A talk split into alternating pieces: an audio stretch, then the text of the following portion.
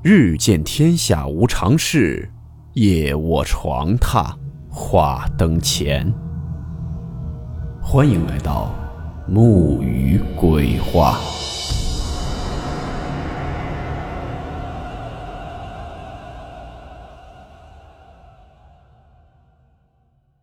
大家好，我是木鱼。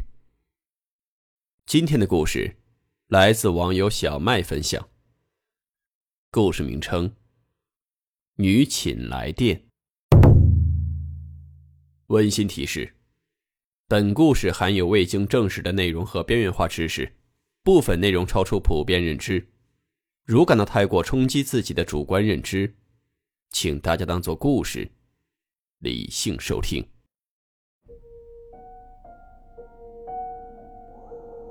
你们还记得这个声音吗？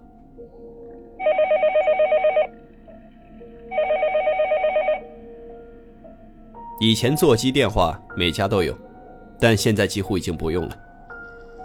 可如果某天深夜，沉默了十几年的座机突然有人打了进来，你敢接吗？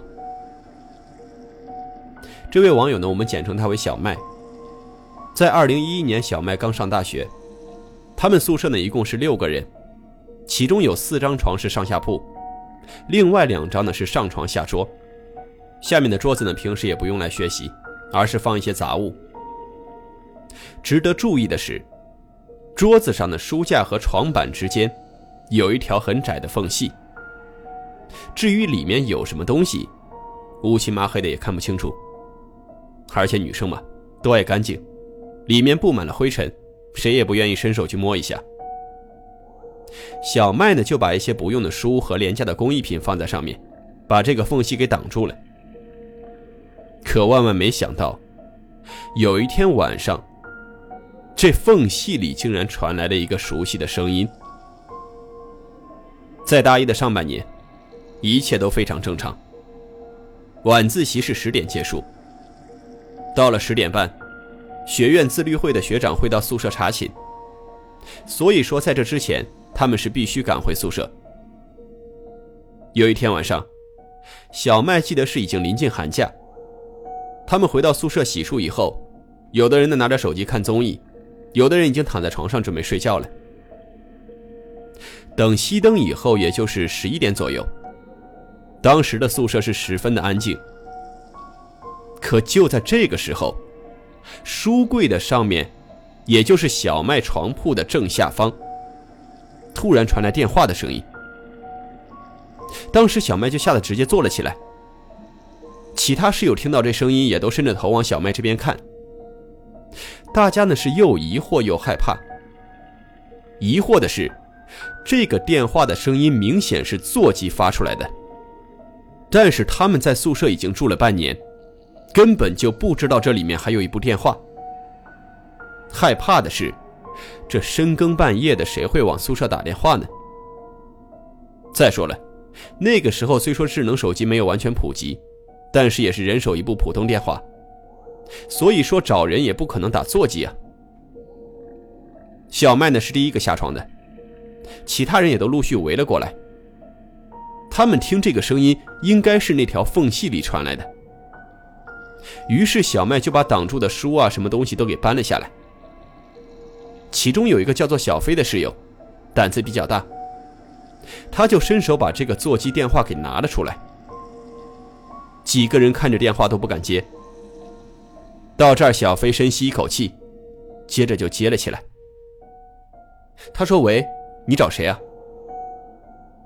小飞问完以后，那边先是传来一阵男人的声音，但是好像离电话比较远，说的什么根本听不清楚。于是小飞又问了一句：“你找谁啊？说话呀！”结果这句话刚说完。电话那头就传来一个女人的声音：“我找我女儿，她正在上大三，她在宿舍吗？”几个人听到后都是一脸的迷茫。小飞呢又问道：“说你女儿叫什么名字啊？我们是大一四零二宿舍，你是不是打错了呀？”然后女人就说了一个名字，她女儿叫冯什么什么冰。小飞一听这个名字。就再次确定一定是打错电话了，因为他们宿舍六个人就根本没有姓冯的。然后小飞就回人家说：“阿姨，你打错了，要不你再问问吧，我们宿舍没有这个人。”小飞这边刚说完，那边就传来一阵咯咯咯的笑声，紧接着女人就一边笑一边说：“我女儿就在四零二宿舍，你赶紧让她回家。”小飞几个人听到这儿已经害怕的不行了，于是没听完就赶紧挂了电话。过了能有半个多小时，电话也没再打进来。然后小麦就尝试着用这个电话打自己的手机，结果那边是一阵忙音，根本就打不通。这当晚的事虽然非常离奇，但也不排除是打错了电话，所以说过了一段时间也没人放在心上。在后来的大二、大三，每到冬天的时候，大概是在晚上十点到十二点之间，这个电话又响过几次。但是呢，所有人都不敢接，而且电话只响一次，也就不会再打进来了。直到大四的一天晚上，小飞因为某些原因，又接了一次，而这一次，更加诡异。当时呢，也是大四临近寒假的时候，在睡觉之前，他们几个人要么是在复习考研，要么是在准备考公务员。到了十一点半的时候，那个电话又一次响了起来。小飞呢正好没睡，可能是因为失恋了，或者是考研压力比较大，反正就是心情不好，他就直接跑过去接了电话，非常生气的说道：“你有完没完？说了你女儿不在我们宿舍。”你每次还都是半夜打，影响我们休息了，知道吗？当时全宿舍的人又围了过来，非常好奇这个女人还会再说什么。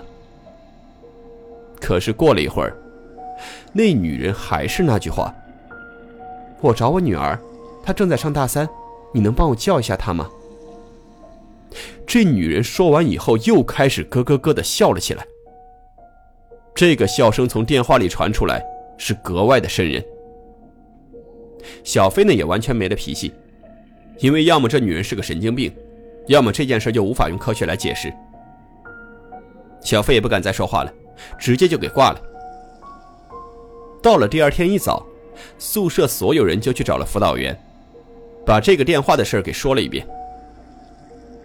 辅导员听完后明显是愣了一下，他就说：“大概是在零五年的时候。”那个时候手机还不算普及，家长联系学生还都是打宿舍的座机。之前有一个女生就住在四零二宿舍。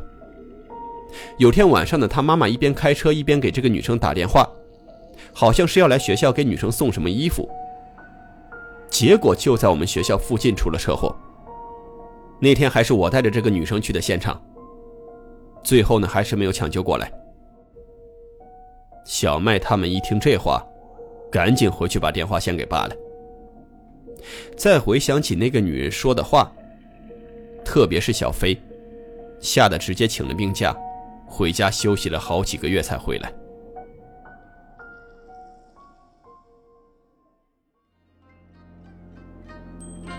好了，我们今天的故事到此结束，祝你好梦，我们明晚见。